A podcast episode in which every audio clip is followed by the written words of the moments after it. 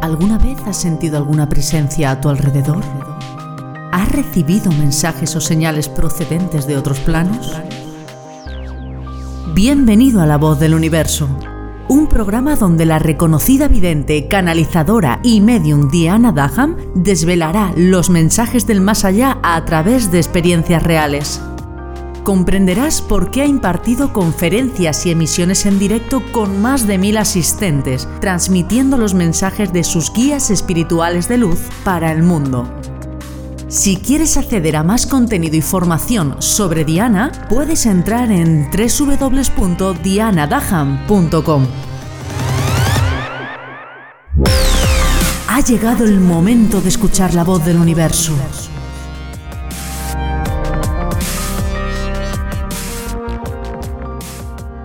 Al hilo de lo que te expliqué en el anterior podcast, hoy te voy a seguir contando dos historias que conozco de primera mano de personas que recibieron órganos de terceras personas y de qué manera esta recepción cambió su estructura sentimental y orgánica.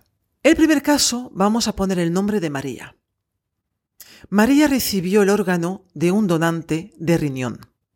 Por supuesto, María encantadísima, agradecidísima por poder seguir viviendo sin tener que estar cada tres días pasando diálisis para filtrar lo que sus riñones no conseguían hacer en un formato natural. El caso de María es un caso un poquito extraño, ya que ella tuvo la posibilidad de conocer a la familia del donante. Digo extraño porque por lo menos aquí en España no suele ocurrir. Pero tuvo la oportunidad de conseguir llegar a esa familia. Así que por ambas partes fue un encuentro maravilloso, ya que para la familia del donante, de alguna forma era como que la persona querida, que era una mujer, seguía estando viva. Quien donó el órgano a María, vamos a llamarla Pepita, era la mujer de quien vamos a llamar Pepito. Pepito amaba a su mujer profundamente pero falleció repentinamente y él firmó la donación de órganos. Y María recibió el riñón de la mujer de Pepito. Pepito tenía tres hijos, María estaba soltera. Así que formaron una pequeña familia gracias a esa conexión divina y terrenal tan maravillosa. Lo que ocurrió durante el tiempo siguiente, lo que ocurrió durante los meses y años siguientes que se siguieron viendo, fue que de alguna forma, cuando María estaba um, en contacto eh, o estaba con Pepito, hablaba y se comportaba de una forma distinta a la habitual. Es como si hubieran dos Marías en una. La María que estaba fuera del ámbito de Pepito y la María que estaba dentro de la conexión de Pepito. Pepito cada vez se sentía más atraído por María. En principio, ella pensó que era porque ella era la portadora de uno de los órganos de su, de su mujer, de su mujer difunta. Con tiempo, con la confianza entre ellos, Pepito le dijo a María, algo está pasando María, esto no es habitual. Dices y haces cosas que mi mujer hacía y decía. Cuando María recibía estas informaciones por parte de Pepito, se daba cuenta de que realmente algo estaba ocurriendo ya que cuando estaba con él hablaba de una forma diferente, se comportaba de una forma distinta y sentí mucho cariño hacia Pepito. En, en un primer momento María pensó que ese cariño se podía llegar a confundir porque estaba agradecida a la mujer de Pepito por poder seguir viviendo. Pero se dio cuenta de que no. María percibió de que poco a poco se estaba enamorando de Pepito. Estaba yendo a un psicólogo justamente para poder gestionar en primer lugar la recepción de ese órgano y luego para poder gestionar lo que ella estaba empezando a sentir por ese hombre.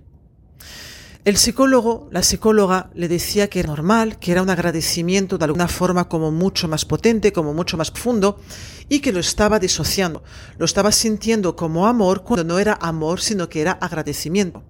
Así que cuando Pepito le decía a ella, María, algo está pasando porque no te comportas de una forma normal para mí, ya que yo veo en ti a mi mujer difunta, deberíamos dejar de vernos.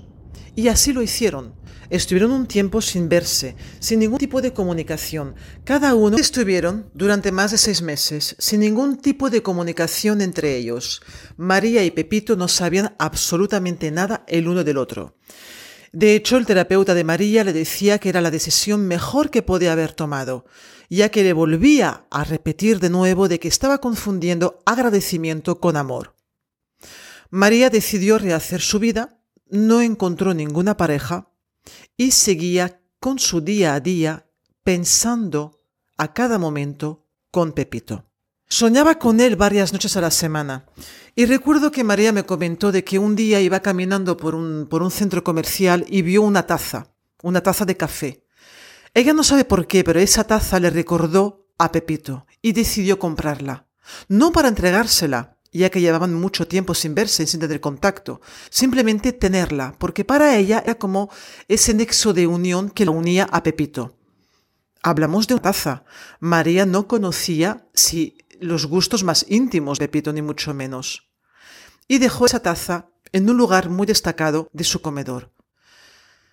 Pasaron los días, pasaron las semanas, hasta que casualmente un día por la calle, Pepito y María se cruzaron. Ella me comentaba que vio como los ojos de él se deshacían al verla. Se asustó, porque recordó lo que, lo, que le había comentado su terapeuta. Estáis confundiendo agradecimiento con amor. Pero María me decía, Diana, los ojos de Pepito no podían mentir. Era imposible.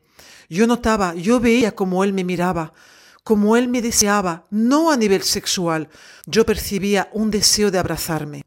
Así que me acerqué a él y le propuse de hacer un café. Se acercaron a una cafetería cercana, se sentaron en una mesa y tomaron un café y estuvieron charlando de lo que había pasado uno, lo que había pasado otro durante los meses anteriores que no habían tenido contacto. Hasta que de golpe porrazo, Pepito le dijo, Sabes, yo colecciono tazas.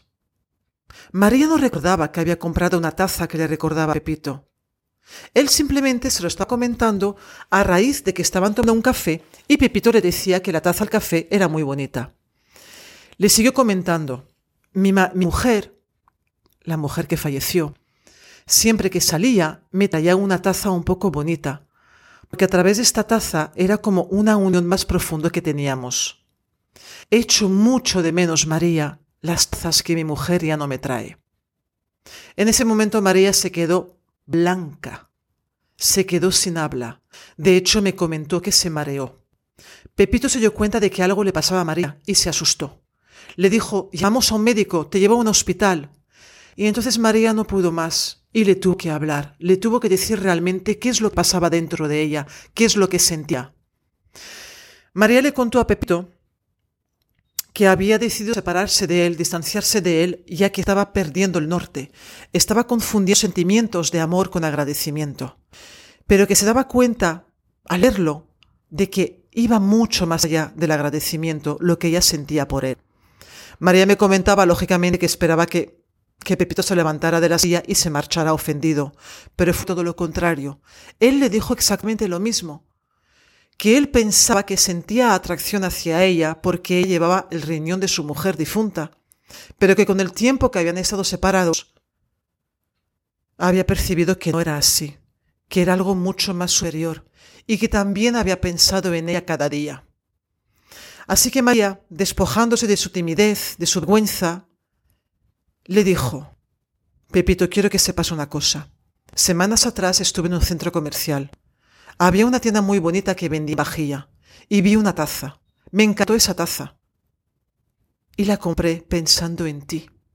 De hecho, no la estoy ni siquiera utilizando, la tengo en el comedor de mi casa. Pero es que tú al decirme de que tu mujer te trae tazas, has despertado en un miedo irracional que no sé cómo poder solventarlo. No entiendo lo que me está pasando. Pepito, le comentaba María, a mí las tazas me dan igual. ¿Por qué compré una taza pensando en ti? ¿Por qué me he encontrado hoy contigo? ¿Y por qué estamos haciendo un café y justamente me estás diciendo que tu mujer difunta te regalaba tazas que tú coleccionas? Así entiendo que esa taza no la compré yo, Pepito. Algo hay de tu mujer dentro de mí a través de ese riñón. Hay unos sentimientos que en un primer momento yo pensé que no eran míos, pero estoy notando cómo están floreciendo hacia ti. Y para mí, el comprar esa taza entiendo que es un nexo, es un puente de amor incondicional desde mi persona hacia tu persona. Así que si me lo permites, acompáñame a casa y llévate esa taza, por favor, porque esa taza es para ti. No soy yo quien la he comprado. Es tu mujer que la ha comprado a través de mí. La energía de su riñón está vibrando dentro de mí. Y esto me está desajustando, Pepito. No entiendo nada. Solo sé que deseo estar contigo. Y ahora tú me dices que quieres estar conmigo. No sé qué camino debo tomar. Volvieron a estar un tiempo más sin verse y sin contacto.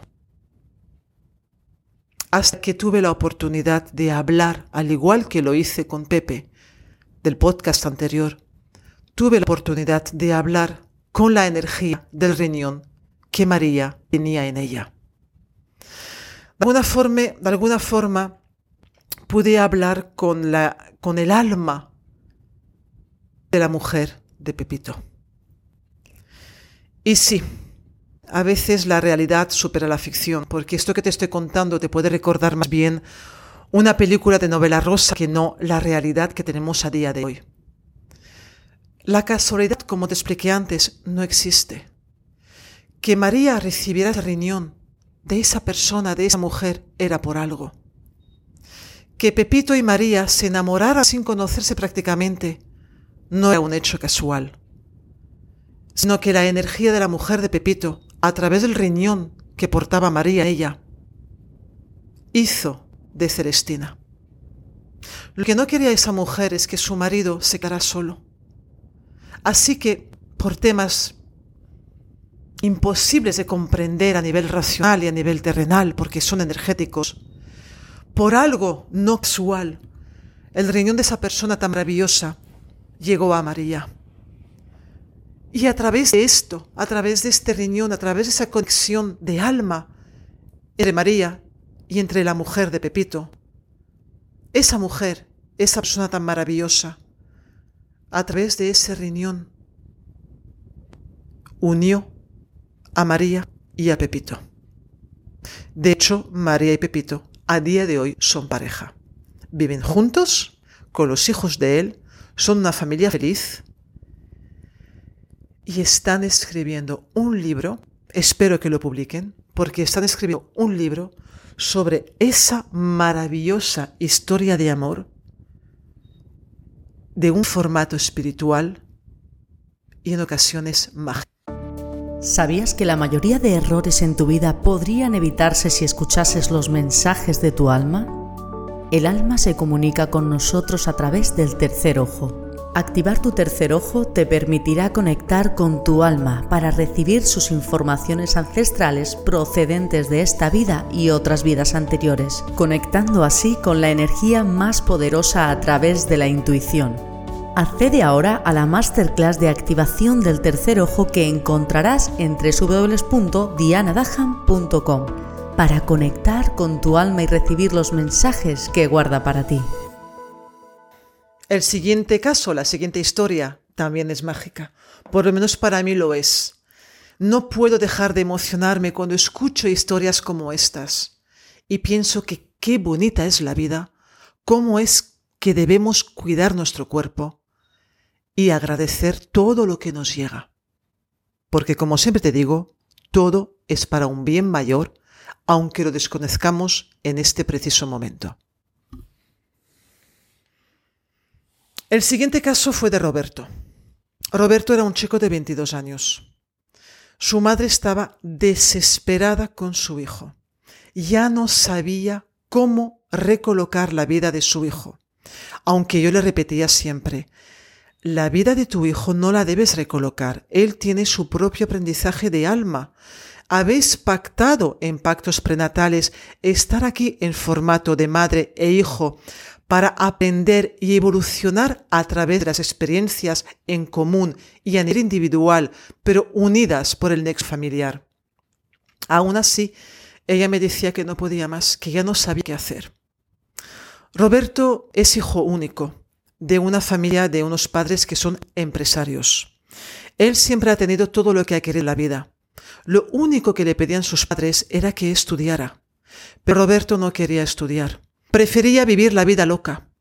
Tenía un coche, tenía chicas, tenía mujeres, vivía prácticamente solo, vivía con sus padres, pero además, además tenía un apartamento para poder ir a pasar el fin de semana, no estudiaba. El padre de Roberto estaba totalmente desolado porque veía que, bueno, que Roberto no seguiría con, sus empresas, que iba a perder sus empresas, eh, que no podría jubilarse. Roberto le decía siempre, sí, pap, sí, tú no te preocupes, ya llegará el momento y yo ya estudiaré y me haré cargo de las empresas, pero de momento déjame vivir, porque además lo que quiero hacer es viajar por el mundo, quiero hacer la vuelta al mundo.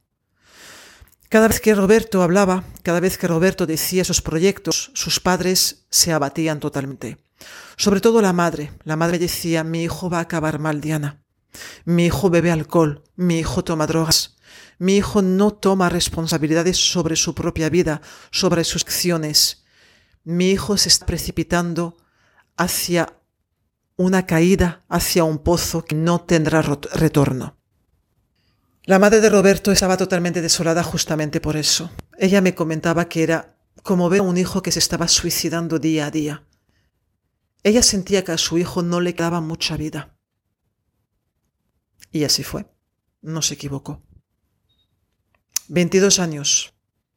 Un chico joven, con adicciones, tuvo un infarto. Y también, al igual que el Pepe, tuvo que someterse a un trasplante de corazón. Su corazón estaba muy debilitado, aunque fuera un chico joven, debido a todas las adicciones anteriores a las cuales lo sometió. Y tuvo, tuvo que, bueno, tuvo no, y entró en lista de espera para recibir un corazón. Estuvo poco tiempo. Su madre me comentó que en menos de tres meses lo llamaron para ese tan deseado día de tener un corazón nuevo. Pero por supuesto, te lo puedes imaginar, durante los tres meses de espera, la madre cada día le decía a su hijo, Roberto, por favor, tendrás una segunda oportunidad. Roberto, por favor, te ruego que seas consciente de lo que está pasando, que una persona, un chico joven como tú seguramente, habrá fallecido para que tú tengas una segunda oportunidad en tu vida. Por favor, Roberto, mm, toma acción de lo que va a ocurrir. Pero Roberto le decía a su madre, mamá, es que me da igual. Mira, ¿sabes qué? Que si la vida me da un segundo corazón, significa que tengo una extensión en este plano terrenal para poder vivir y disfrutar más que nunca. Ella se llevaba las manos a la cabeza, pensaba, pero Dios mío, ¿de dónde ha salido este hijo? No se da cuenta de la oportunidad que le está dando la vida.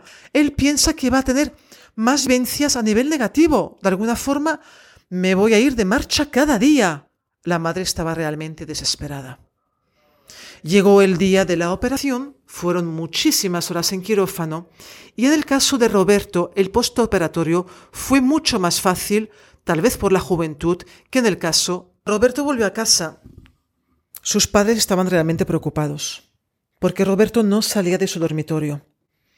Ella me comentaba que su hijo estaba constantemente conectado al ordenador. No tenía vida personal. No comía con los padres, no cenaba con los padres, se encerró. Hasta llegó un momento que ella me comentó, no sé si hubiera sido mejor que ese corazón se lo dieran a otra persona, porque mi hijo ha pegado un bajón impresionante. Aunque los médicos, por supuesto, le comentaban que no se preocupara, que todo lo que había pasado Roberto era muy fuerte. Las personas en ocasiones necesitan un tiempo de adaptación a todo lo nuevo que está en su vida, y más cuando hablamos de la donación de un órgano como el corazón. Así que la madre de Roberto cada día en silencio rezaba para que su hijo de alguna forma volviera a tener un poquito la vitalidad que tenía antes de ese trasplante. Ella me comentaba que Roberto estuvo tres meses desde que salió del hospital encerrado en casa y sin querer salir. ¿Qué es lo que pasó en esos tres meses? Tal vez puedas llegar a pensar que fue lo primero que yo pensé, que Roberto había tenido de alguna forma como una visión diferente de vida y que finalmente había decidido pues recolocar, reconducir su vida desde otro formato, desde otro plano, pero no fue así. Roberto se había vuelto adicto a páginas porno. De hecho, él chateaba con chachas y les daba dinero, dinero que en este caso no era de él, sino que eran de sus padres. Los padres ya no sabían qué hacer. Ella, la madre, me decía, es que ahora no sale de, Es que ahora no sale de casa, pero aún es peor. Tiene adicción al sexo y adicción, al sexo virtual, Diana. Ya no sé qué hacer. Ya no puedo más. Por favor, ayúdame. Le comenté que era complicado ayudarla sin tener a Roberto frente a mí, ya que yo necesitaba poder conectar con la energía de ese corazón para saber si tal vez hubiera pertenecido a una persona con ese tipo de adicción. Así que después de mucho rogarle a Roberto, finalmente Roberto accedió y acompañó a su madre en mi despacho. Roberto era un chico joven, lleno de vida, guapo, alto y con una capacidad intelectual fuera de lo común. Pero no sabíamos por qué estaba como decidido a tirarse por ese pozo que me comentó su madre días atrás, tiempo atrás, en el cual no habría un retorno favorable para él. Así que con Roberto fue muy clara, fue muy directa. Y le comenté, le dije, Roberto, no te voy a andar con, con tonterías. Dame permiso, si así lo deseas, para que yo pueda hablar con la energía del donante de tu corazón. ¿Te apetece saber algo más de esa persona? Automáticamente Roberto asintió. Le pareció genial, le pareció fantástico. E iniciamos la sesión, siempre guiados y protegidos por mis guías espirituales de luz. Resulta que el corazón de Roberto pertenecía a un chico de 27 años. Este chico falleció de una forma muy trágica mientras estaba estudiando para sacarse un máster de medicina. Curiosamente, de medicina. Esa energía de estudios estaba insertada dentro de los campos energéticos de Roberto a través del corazón de la otra persona. Así se lo comuniqué a Roberto. Le dije, Roberto, algo tienes que notar, algo tienes que percibir, ya que este chico es totalmente diferente a ti a nivel energético. No tienes que ser como él, pero algo tienes que haber notado, Roberto. Roberto me miraba indeciso hasta que me di cuenta que de alguna forma le incomodaba que su madre estuviera a su lado. Así que le pedí a ella, por favor, de salir durante un rato y que eso me permitiera hablar con Roberto con más tranquilidad y con más ligereza. Cuando la madre de Roberto salió, él se puso a llorar. No tenía nada que ver con el Roberto que entró con su madre. De alguna forma él se sentía coaccionado por las exigencias de su madre sobre él. Roberto me dijo, Diana, estoy asustado. He sido toda mi vida un juerguista. Nunca he tenido respeto hacia nada ni hacia nadie. Me he creído siempre Dios. No te voy a negar que lo que me pasó no me haya dado una visión diferente de la vida. Por supuesto que sí. Pero es que desde que salí del hospital noto que no soy yo. Percibo como si hubiera otra persona dentro de mí que me lleva por un camino que yo no quiero ir. Entonces, ¿qué es lo que pasa, Diana? Que me revelo y me vuelvo más malo todavía.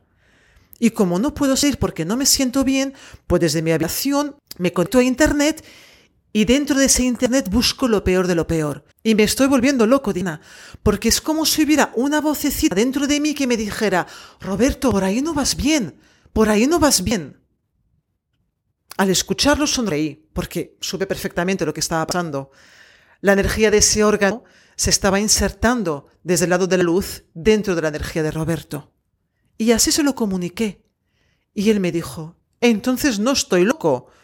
No, Roberto, por supuesto que no estás loco. Simplemente la energía de tu corazón ahora es distinta. Y gracias a Dios, el corazón que tú llevas dentro de ti, que está latiendo, pertenecía a una persona con una alta frecuencia vibracional. Permite sentir, Roberto. Permítete conectarte con esa energía. No tomes decisiones, simplemente siente, no estás loco. Tú estás aquí, Roberto. Tu energía, tu alma no se va a ir a ningún sitio. Tú sigues estando aquí. Pero algo nuevo ha entrado dentro de tu, sistema, dentro de tu energía. Siéntelo. Si tú sientes que no va contigo, que te molesta, te diré cómo desecharlo. Pero sientes que no es negativo, Permítete ese acoplamiento tan bonito. Le pedí a Roberto que saliera y centrara a su madre. Y le dije a su madre solamente de que permitiera a su hijo durante un tiempo ser el mismo. Que le dejara solo en su habitación. Que yo ya había, que yo ya había hablado con él y que intentara no interceder con tanta fuerza en la vida de su hijo, que ahora a Roberto le tocaba tomar decisiones muy importantes, pero que ella debía distanciarse para que esas decisiones fueran de Roberto, sin la manifestación de su madre.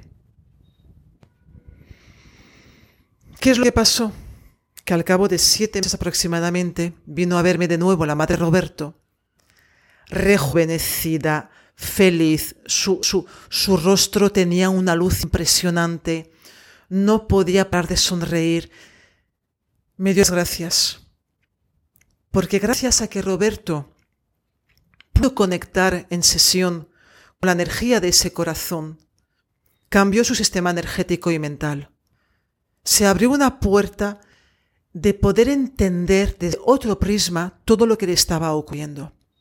Y tal y como le pedía a ella, ella se distanció. Le costó mucho hacerlo, pero se distanció y permitió a su hijo que tomara decisiones desde su propio sentir. Roberto, a día de hoy, está estudiando la carrera de Derecho. ¿Ha cambiado? ¿Tiene novia? ¿Está pensando en formar una familia? No solamente ha hablado con su padre para poder llevar las empresas cuando su padre se jubile, sino que ya está pensando en montar su propia empresa. Así es, lo que digo siempre, la realidad supera la ficción. Y sí, hay un acuerdo, hay una conexión de alma, de vibración y de vidas anteriores entre el donante y el receptor de un órgano. Encuentra más contenido y formación en www.dianadaham.com y no olvides suscribirte a este canal para no perderte ningún episodio.